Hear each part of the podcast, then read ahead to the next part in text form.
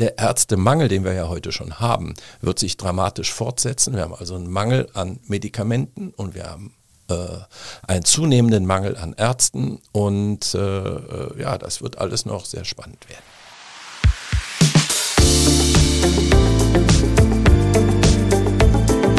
Talk mit K. Mit Sarah Brasak.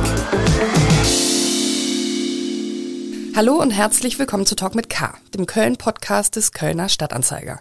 Hier sprechen meine Kollegin Anne Burgmann und ich jeden Donnerstag mit interessanten Menschen aus Köln. Dieser Podcast wird für Sie kostenlos vom Kölner Stadtanzeiger bereitgestellt. Wir freuen uns, wenn Sie unseren investigativen Lokaljournalismus unterstützen, indem Sie unser digitales Abo KSTA Plus ausprobieren. Die ersten vier Wochen kosten Sie nur 99 Cent. Alle Infos und Angebote finden Sie unter ksta.de slash pluspodcast. Mein heutiger Gast, Dr. Jürgen Zastro, war schon einmal hier im Podcaststudio zu Besuch. Damals haben wir über Corona gesprochen. Er ist Arzt mit Praxis im Kölner Norden und ehemaliger Vorsitzender der Kassenärztlichen Vereinigung Köln. Schönen guten Morgen. Guten Morgen, Frau Basak. Herr Zastro, wir haben wenige Tage vor Weihnachten und gefühlt liegt halb Deutschland flach oder ist zumindest leicht bis mittel angeschlagen. Ähm, Im Bericht zur Lage der Woche des Robert-Koch-Instituts bis 10. Dezember war von hochgerechnet etwa 8 Millionen Menschen die Rede, die von akuten Atemwegserkrankungen, Corona-Erkältungen und auch Grippe betroffen sind. Was erleben Sie denn gerade in Ihrer Praxis? Wir erleben in den Praxen eine gewisse Diskrepanz, nämlich zwischen dem, was in der Praxis passiert. Da tauchen viele dieser Patienten mit Grippesymptomen gar nicht auf, zumindest bei uns in der Facharztpraxis. Ähm, Im Gegensatz dazu im privaten Umfeld, äh, ich glaube wie alle anderen Menschen auch, sieht man, dass überall die Einschläge sind, ob das Corona ist oder die normale Grippe.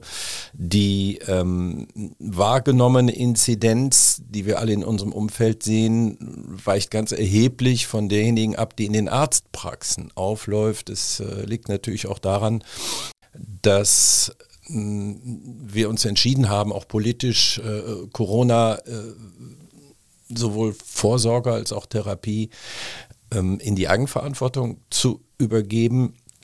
Und da sind die Menschen unterschiedlich gut drin, sage ich mal, sehr zurückhaltend, äh, was die Wahrnehmung der Eigenverantwortung angeht. Überhaupt ist ja das, äh, die Wahrnehmung von Verantwortung heute nicht so sehr modern mehr. Und äh, das merken wir auch in diesem Bereich.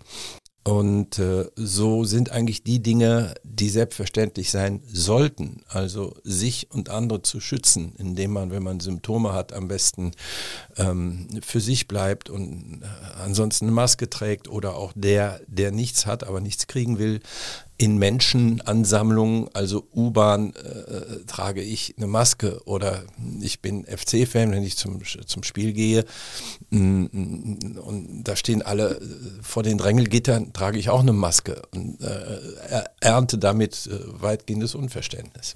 Ich bin gerade aus der Linie 16 gestiegen, die sehr, sehr voll war und äh, kleine empirische Studie, weil ich jeden Morgen mit dieser Linie 16 fahre und abends auch zurück, da tragen vielleicht zwei Menschen Maske von, von 30. Ich trage ehrlicherweise normalerweise auch keine. Mhm. Aber äh, denke natürlich, wenn man dicht gedrängt neben den Menschen steht, vielleicht wäre es nicht schlecht. Da legen Sie jetzt gerade einen Finger in die Wunde. Nun ja, es ist halt so, der, äh, wir sind ja als Menschen frei in unserer Entscheidung und äh, anscheinend ist die Entscheidung zugunsten einer gewissen Bequemlichkeit und äh, äh zu Ungunsten einer eigentlich notwendigen Vorsicht. Das klingt jetzt so ein bisschen so, als hätten Sie in Ihrer Praxis gar nicht so viel zu tun. Äh, die Hausarztpraxen auf jeden Fall laufen auf dem Zahnfleisch, sagt zumindest der Verband der Hausärzte. Denn man muss ja sagen, dass viele dieser Erkältungen oder auch Corona, über das wir gleich nochmal sprechen werden, ähm, ja durchaus dazu führt, dass man auch arbeitsunfähig ist und schlicht und ergreifend deswegen auch eine Krankschreibung haben möchte. Nun ja, also der Eindruck täuscht natürlich. Äh, äh, auch unsere Praxis läuft über und äh, äh Termine, das kennen Sie ja den Kölschen Spruch, Evadisio Nimi und äh, im Januar übrigens auch nicht. Und ähm, natürlich sind die Praxen voll. Ich will nur darauf ähm, anspielen, also wenn jetzt, äh, äh sagen wir mal, 10 hm, Prozent der Bevölkerung äh, erkrankt sind, so ist es ja ungefähr, dann spiegelt sich das nicht in Relation in den Diagnosen wieder, die wir sehen. Ähm, darauf wollte ich eigentlich abheben. Im Abwasser der NRW-Klärwerke tummeln sich aktuell so viele Coronaviren wie noch nie, seit Beginn der Messung, allerdings auch erst im Juni 2022. Das zeigt der am Montag veröffentlichte Wochenbericht Abwassermonitoring des Landeszentrums Gesundheit NRW. Hat Corona eigentlich die klassische Erkältung abgelöst oder ist das eine Koexistenz? Das ist ganz klar eine Koexistenz, sowohl als auch. Mm, und äh, äh, ich habe aus meiner eigenen Familie ein Beispiel. Äh, äh, einer, äh, eins, eins meiner Kinder, ne, ein junger Mann, 29 Jahre alt, äh, hatte erst eine ganz normale Grippe und hat darunter auch, der ist fit und stark und jung und äh, hat darunter richtig gelitten und äh, äh, dann war er ein paar Tage gesund und danach kam dann nochmal Corona obendrauf. Und diese Verläufe äh, sind gar nicht so selten. Das heißt, man kann beides haben, sowohl als auch. Und ähm, das belastet natürlich enorm ähm, nicht nur das eigene Wohlbefinden, die eigene Gesundheit, sondern natürlich auch ähm, die Leistungsfähigkeit der Firmen, der Unternehmen, die äh, äh Termine nicht mehr einhalten können. Und allerorten sieht man, dass dann die Belastung für die, die noch arbeitsfähig sind, auch enorm hoch ist und die Unzufriedenheit der Kunden, die Termine vereinbart haben, wo dann abgesagt werden muss, steigt an. Also es ist alles nicht so ganz äh, einfach. Es sind halt viele Menschen krank und es fallen viele Dinge dadurch aus. Man muss ja sagen, dass trotz der Grundimmunität durch Impfungen und Infektionen in der Bevölkerung schwere Corona-Verläufe keineswegs passé sind. Also eine Corona-Infektion kann immer noch ganz schön krank machen. Die Leute haben mittlere bis teils schwere Symptome, ist auch mein Eindruck, wenn ich mich so im Bekanntenkreis umhöre. Ähm, würden Sie das bestätigen? Ähm, das ist so. Die Wahrscheinlichkeit an Corona zu sterben ist geringer wie vor zwei Jahren, aber eben nicht weg. Und ähm, das Risiko für Folgeerkrankungen, äh, äh, Long-Covid, ist nach wie vor im Raum. Und wer mal jemanden kennt aus seinem Bekanntenkreis, der das hatte, weiß, was das für eine lebensveränderte Erkrankung ist. Viele Menschen können ihren Beruf gar nicht mehr ausüben. Und ähm, äh, sind letztlich, ohne dass dieser Begriff so oft gebraucht wird, aber sind letztlich Invalide. Und ähm, das sollte man sich gut überlegen, wenn man denkt, Corona, naja, dann habe ich es halt mal.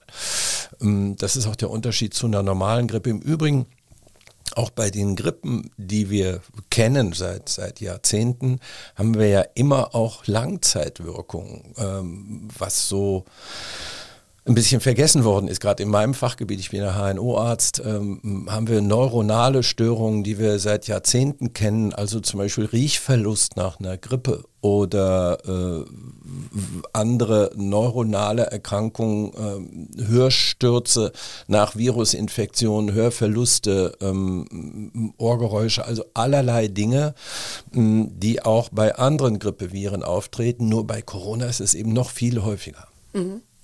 Tatsächlich habe ich eine Bekannte, die an Long-Covid leidet und die traut sich jetzt derzeit auch kaum aus dem Haus, eben weil sie Sorge vor einer Neuansteckung hat. Das heißt, für sie hat sich seit der Pandemie eigentlich gar nicht so viel verändert. Wenn die Krankheitslast in der Gesellschaft hoch ist, ist es für sie ein Risiko.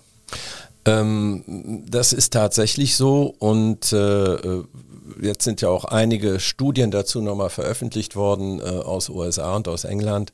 Und äh, da kann man halt nachlesen, dass auch das Risiko für, für ähm, äh, schwere Verläufe mit jeder weiteren Infektion ansteigt.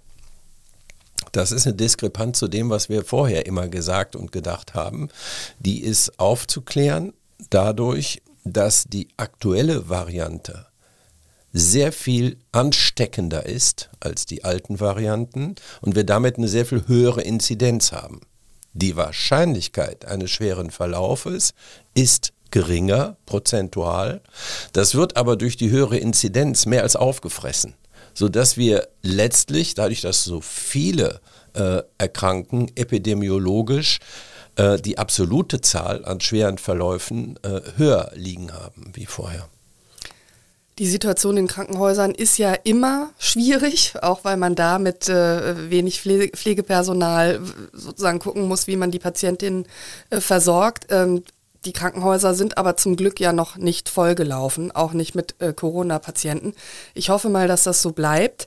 Ähm, man muss aber ja sagen, dass SARS-CoV-2 an allen Atemwegsinfektionen einen hohen Anteil annimmt. Man kann ihn, glaube ich, nicht genau beziffern. Ich habe mal von 25 Prozent gelesen. Ähm, gehen wir mal davon aus, dass das vielleicht ungefähr stimmt. Ähm, gehen Sie denn davon aus, dass die Krankheitswellen im Winter im Vergleich zu den Vorjahren der Pandemie höher sind und auch bleiben werden, einfach weil dieser neue Player dazugekommen ist? Hm, da eine Prognose zu stellen, ist natürlich höchst schwierig. Ähm, erstens hatten wir seit Jahrzehnten, wie gesagt, sind wir äh, schon immer, seit der Mensch lebt, ist er mit Viren befasst und äh, was ich überblicke, ist eben der Zeitraum von, von etlichen Jahrzehnten. Und da haben wir immer in jedem Winter mit ähm, Grippewellen zu kämpfen gehabt. Es sind auch vor ähm, Corona im Winter im Durchschnitt ungefähr 20.000 Menschen gestorben an den Folgen von Grippen, meistens Lungenentzündung und natürlich waren das immer immungeschwächte Menschen äh, mit höherem Lebensalter und ähm, Vorerkrankungen. Ähm, äh, die die Landschaft der Viren ändert sich ja ständig. So, und das sehen wir alleine, äh, äh wenn man jetzt ähm, die äh, Corona-Varianten, äh, die jetzt unterwegs sind, die werden jetzt ja sehr umfänglich untersucht, viel gründlicher wie vorher, die Virusvarianten, die wir hatten.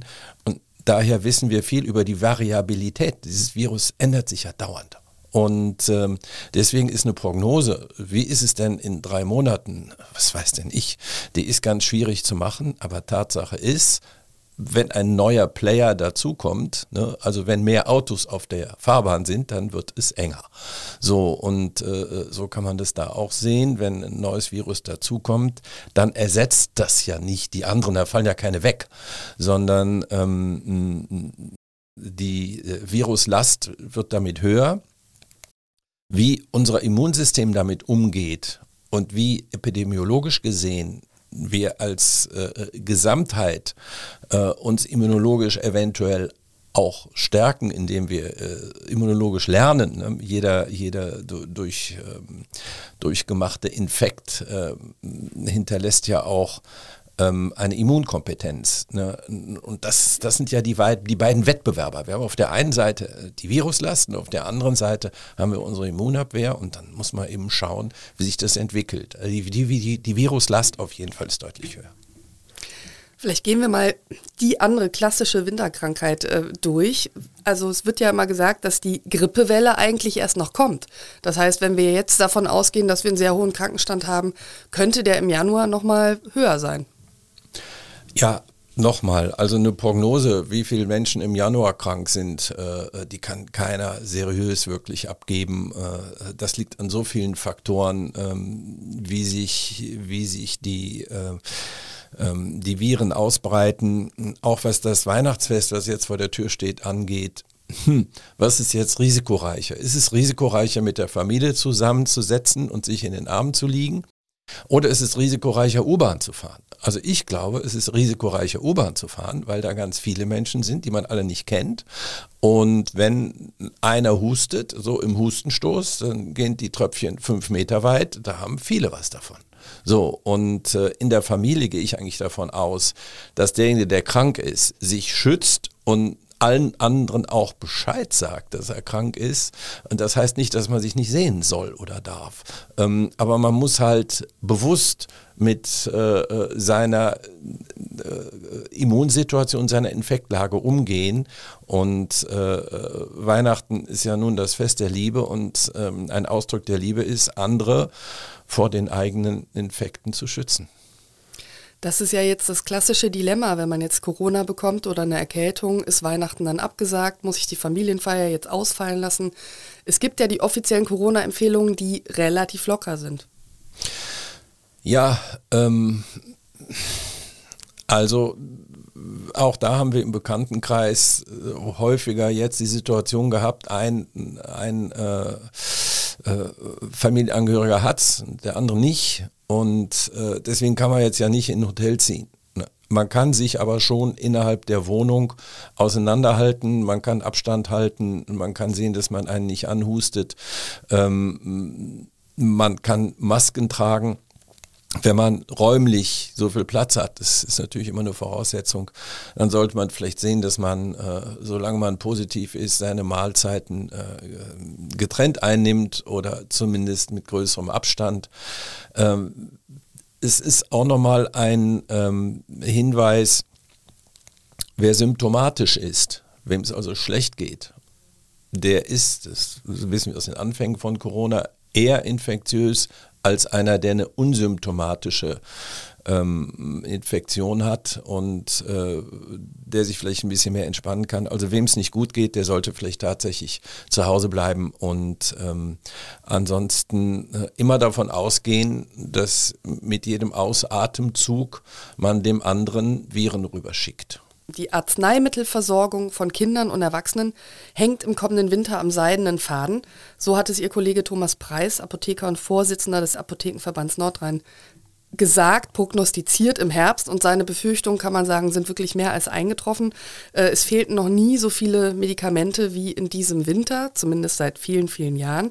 Das heißt ja, viele der Medikamente, die Sie äh, in Ihrer Arztpraxis verschreiben, stehen gar nicht zur Verfügung es gibt eine, eine große Diskrepanz zwischen einem endlosen Leistungsversprechen, was die Krankenkassen, die Politik machen. Alles, was notwendig ist, wird äh, geleistet. Und Budgets. Und das widerspricht sich. Ich kann ja nicht äh, sagen, die Leistungsmenge ist unbegrenzt und ähm, die Mittel, die dafür zur Verfügung stellen, sind aber begrenzt. Und das führt natürlich automatisch zu Budgets. Und das führt auch automatisch dazu, dass Einsparungen gemacht werden. Und die muss man eben mit Augenmaß machen. Ähm, wenn man die Pharmaindustrie aus Deutschland vertreibt, dann ist die erstmal weg. So, und das ist ein Prozess, der über viele Jahre und Jahrzehnte gegangen ist. Und jetzt kriegen wir die Quittung für das, was vorher falsch gemacht worden ist. Und natürlich sind wir jetzt abhängig von anderen Ländern, wo es das viel billiger herzustellen gibt. Ja, aber die Frage ist, ist es nicht ein Wert, die Sicherstellung der Versorgung mit Medikamenten in unserem Land zu lassen? Und da hat man sich politisch klar entschieden, nein, das brauchen wir nicht. Und äh, äh, genau das gleiche, die gleiche Diskussion haben wir jetzt ja auch äh, äh in, der, in der Ärzteschaft. Seit, seit äh, Jahrzehnten wird äh, das System unterfinanziert. 20 bis 30 Prozent der erbrachten Leistung, also nicht das, was man jetzt vielleicht sich wünscht, sondern das, was geleistet worden ist, wird ja nicht bezahlt durch die Budgets. Und äh, das ist ja Arbeit, die erbracht wird und die geleistet wird und diese Leistung kostet ja auch Geld. Äh, und auf diesem Geld bleiben die Leistungserbringer sitzen und das passiert sowohl im Krankenhaus als auch in den ähm, Arztpraxen. Und das geht eine bestimmte Zeit lang. Jetzt haben wir eine Generation, äh, die auch, ähm, ich finde das eigentlich ganz gut, ein bisschen mehr auf ihre eigene Work-Life-Balance guckt. Wir haben das nicht so gemacht und haben immer gedacht, wir sind unentbehrlich und die moralisch-ethischen Helden und wir helfen jedem mit und ohne Geld und ähm, die machen das nicht mehr. Und das ist richtig.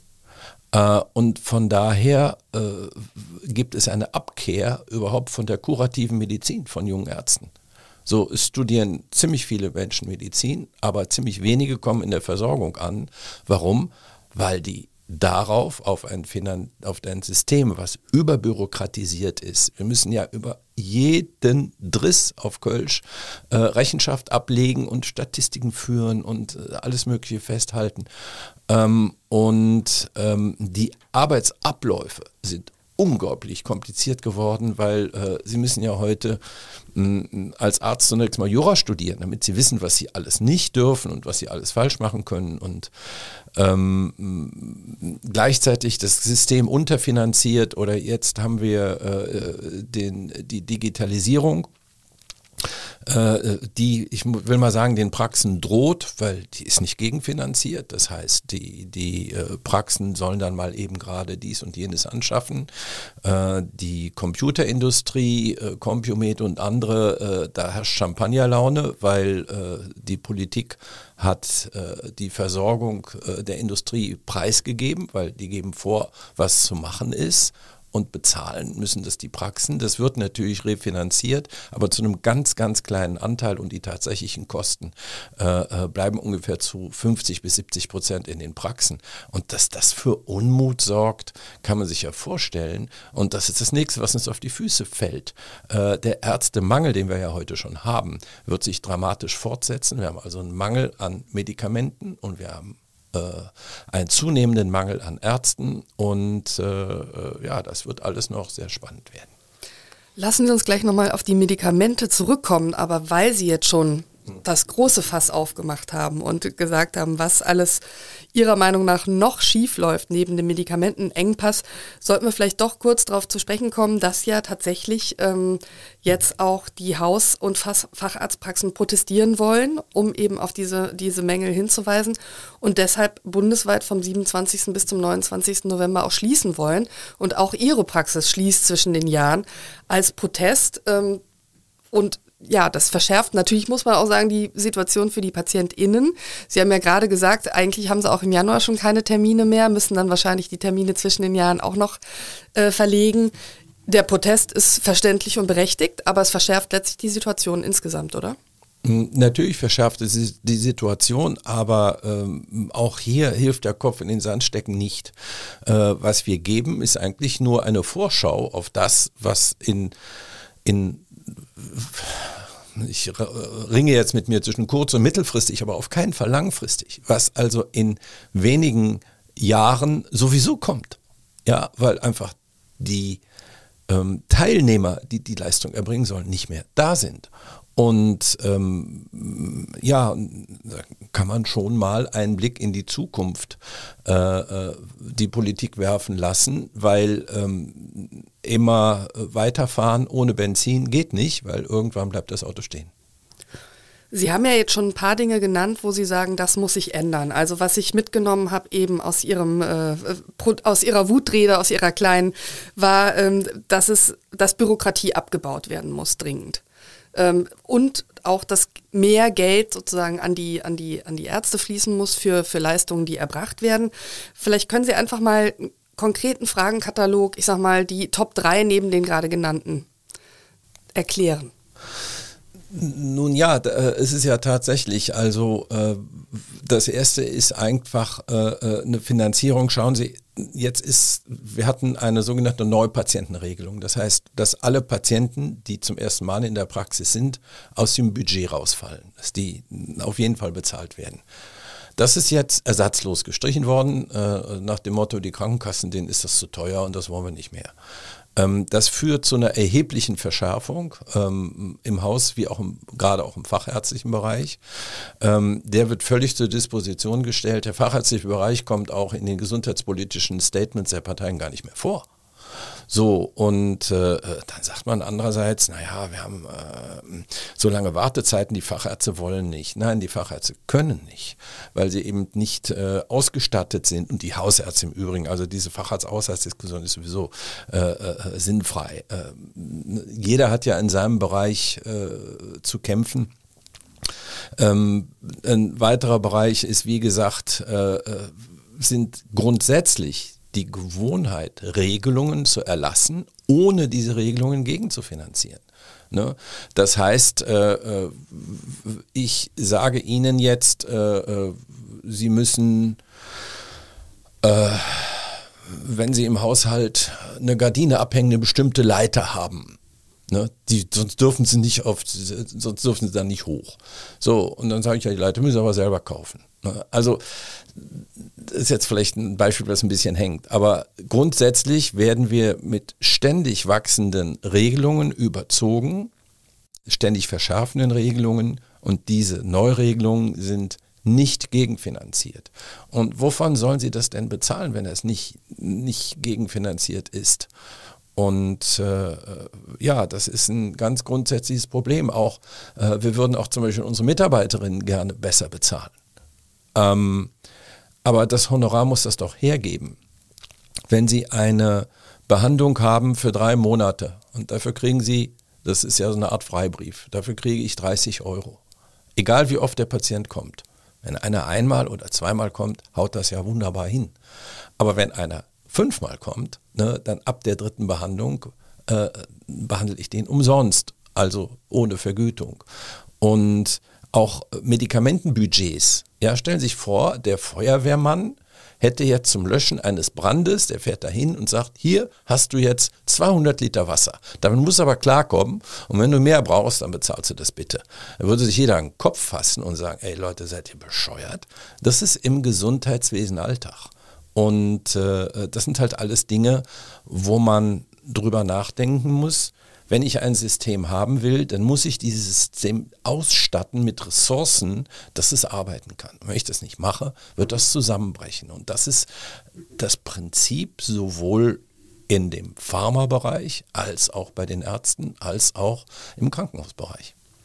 Lassen Sie uns mal über eine neue gesetzliche Regelung sprechen, die ja weitreichende Folgen hat, und zwar die telefonische Krankschreibung. Seit 7. Dezember kann man das tun bei Husten, Schnupfen, Heiserkeit. Das ist drei der Gründe, mit denen man sich eben telefonisch krank schreiben lassen kann. Für die PatientInnen ist es natürlich eine Erleichterung, weiß ich aus eigenem Erfahren, dass man dann nicht mehr hingehen müsste, auch wenn ich diese telefonische Krankschreibung noch nicht ausprobieren musste. Wie bewerten Sie das denn aus der ärztlichen Perspektive? Also epidemiologisch ist es natürlich sehr sinnvoll, in Erkältungszeiten volle Wartezimmer mit hustenden Virusbesitzern zu meiden. Ähm, es ist also aus Patientensicht sicher sinnvoll und es spart ja auch Zeit. Äh, aus ärztlicher Sicht ist es eigentlich auch sinnvoll, weil es erleichtert uns zum großen Teil schon die Arbeit. Ähm, aus Arbeitgebersicht äh, äh werden eher kritische Stimmen gehört, weil man sagt, naja, wenn ich die Reizschwelle zur Krankschreibung erniedrige wie bei allen Dingen, das sind ja Regelsysteme, nimmt die Anzahl der Krankschreibungen prozentual statistisch eher zu. Das mag schon so sein, aber dahinter steht ja der unausgesprochene Verdacht, dass ein Arzt einen Patienten krank schreibt, obwohl er nicht krank ist. Und äh, äh das würde ja voraussetzen, auf beiden Seiten, sowohl auf Patientenseite als auch auf Arztseite, ähm, den Versuch eines Betruges, der Erschleichung eines Zustandes, der nicht gerechtfertigt ist. Ähm, dass das im Alltag passiert, da müsste man weltfremd sein, um zu sagen, nee, das passiert nie. Natürlich passiert es. Das passiert aber mit und ohne elektronische Krankschreibung. Und ähm, äh, äh leider Gottes ähm, gibt es immer mal wieder Situationen, wo Ärzte, wenn man es im Nachhinein betrachtet, vielleicht nicht ganz zu Recht denjenigen krankgeschrieben haben. Aber es gibt da auch äh, einen, einen Graubereich. Schauen Sie, wenn jetzt, äh, gehen wir mal auf die Virusinfektion ein. Wenn jetzt einer in einem Monat drei Virusinfektionen hatte und er ist immer so zwei oder drei Tage krank geschrieben, dann würde ich auch dazu neigen, jetzt zu sagen, so, jetzt bleibst du mal zehn Tage zu Hause und äh, du musst auch nicht im Bett liegen, aber du musst dich einfach erholen und du musst mal zu Kräften kommen. Und die, die Belastung im Arbeitsleben ist ja heute äh, äh, sehr viel konzentrierter geworden wie früher. Und äh, sowohl mit der Arbeitsmenge auch der, als auch der Arbeitsintensität, ähm, sodass dieser Stress, der auf die Leute einwirkt, heute unverhältnismäßig höher ist ähm, ich kann mich noch erinnern, ganz früher, äh, mein Vater hat noch samstags gearbeitet. Da war es aber üblich, dass er mit dem Büro samstags dann irgendwie so ein paar Stunden gearbeitet hat. Danach sind die noch einen Trink gegangen zusammen.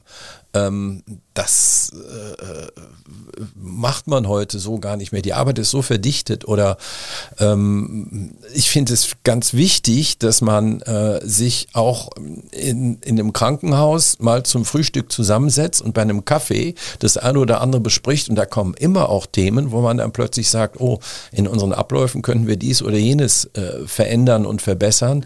Ähm, also diese Freiräume im Arbeitsleben, die wegfallen, erhöhen den Stress enorm und im Übrigen glaube ich, dass sie den, äh, die Arbeitsqualität vermindern, dadurch, dass die Menge sich konzentriert. Aber Sie merken, wir schweifen jetzt ab. Äh, aber vor all dem äh, möchte ich auch manchmal Patienten schützen und dann schreibe ich die krank. Also insgesamt eine gute Nachricht, diese neue Regelung. Das, äh, das, das freut mich zu hören.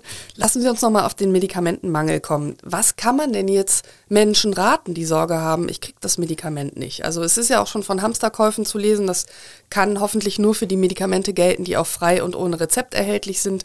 Ähm, was kann man seriös raten? Nun ja, seriös kann man raten, zunächst mal in die eigenen Schubladen zu gucken. Wenn ich lese immer wieder, dass ich weiß nicht, wie viel Prozent der Medikamente überhaupt eingenommen werden. Ich glaube, es ist ungefähr die Hälfte. Dann haben wir doch ein großes Reservoir, würde ich sagen, an ähm, Einsparmöglichkeiten. Ähm, das fängt bei der Verordnung an. Äh, wenn wir wissen, wir gehen in eine Mangelsituation, dann müssen wir halt auch genau überlegen, schreibe ich jetzt jemanden vorsichtshalber ein Schmerzmittel auf oder ein Antibiotikum, weil, naja, ist vielleicht besser. Äh, oder sage ich, ich selektiere jetzt. Wir sind natürlich in einer Selektion, wir sind in einer Priorisierungssituation. Ne? Wem gebe ich jetzt das Medikament? Das fängt bei der Verordnung an. Ähm, das geht aber auch weiter. Hm, ich war jetzt selber gerade im Krankenhaus und äh, bin operiert worden und äh, Schmerzmittel. Ähm, ich habe dann gebeten, dass ich bestimmte Schmerzmittel nicht mehr kriege, weil ich sie eben nicht brauche, weil ich halt entschieden habe, dass ich das bisschen Schmerz auch ganz gut aushalten kann und Schmerzmittel sind auch nicht so gesund. Ähm, auch die Patientenseite ist eben wichtig, dass man äh, äh, A, vielleicht nicht Dinge einfordert, nur um sie zu haben und B auch guckt, ähm, was kann ich, ähm, was kann ich auch vielleicht selber leisten, auch zum Beispiel bei einer Virusinfektion äh, mit den berühmten Hausmittelchen. Das heißt, das klassische Dampfbad und die heiße Zitrone so weiter sollten wieder mehr on vogue sein. Ich bin großer Fan von Gesichtsdampfbädern und überhaupt äh, äh physiologischen äh, äh, äh, Dingen und Übungen, die man zu Hause machen kann. Und äh, den berühmten Tee mit Ingwer und Ascorbinsäure, das ist ja der Wirkstoff aus Vitamin C und Honig, ähm, der wirkt Wunder und ähm, ja, die, die Nasenduschen und äh, Nasenpflege mit einer Nasensalbe, das ist ja nun gerade mein Fachgebiet. Ähm, wer sich da gut pflegt, ähm, ich will nicht sagen, der braucht keinen Arzt, aber der braucht viel, viel weniger Medikamente, wie einer, der sagt, naja, pf, ja, ist mir jetzt alles egal und wenn es schlimm wird, gehe ich halt zum Arzt. Vielen Dank für das Gespräch, Herr Zastro. Alles Gute und bleiben Sie gesund. Ja, vielen Dank. Hat mir auch Spaß gemacht. Der Podcast Talk mit K geht jetzt in die Winterpause. Wir hören uns spätestens wieder am Donnerstag, den 11. Januar 2024. Feiern Sie schön Weihnachten oder genießen Sie wenigstens etwas Urlaub. Ich hoffe sehr, dass Sie welchen haben. Rutschen Sie gut ins neue Jahr und vor allem bleiben Sie gesund. Vielen Dank, dass Sie meiner Kollegin Anne Burgmer und mir im Jahr 2023 zugehört haben. Wir freuen uns sehr darüber. Wie immer freue ich mich auch über Lob, Kritik und Talkgast-Vorschläge für das Jahr 2024. Bitte nur zu, die Liste ist reichlich leergefegt. Schicken Sie dafür einfach eine E-Mail an sarah.brasak.ksdamedien.de. Ich sage Tschüss und auf Wiederhören. Zum letzten Mal in diesem Jahr.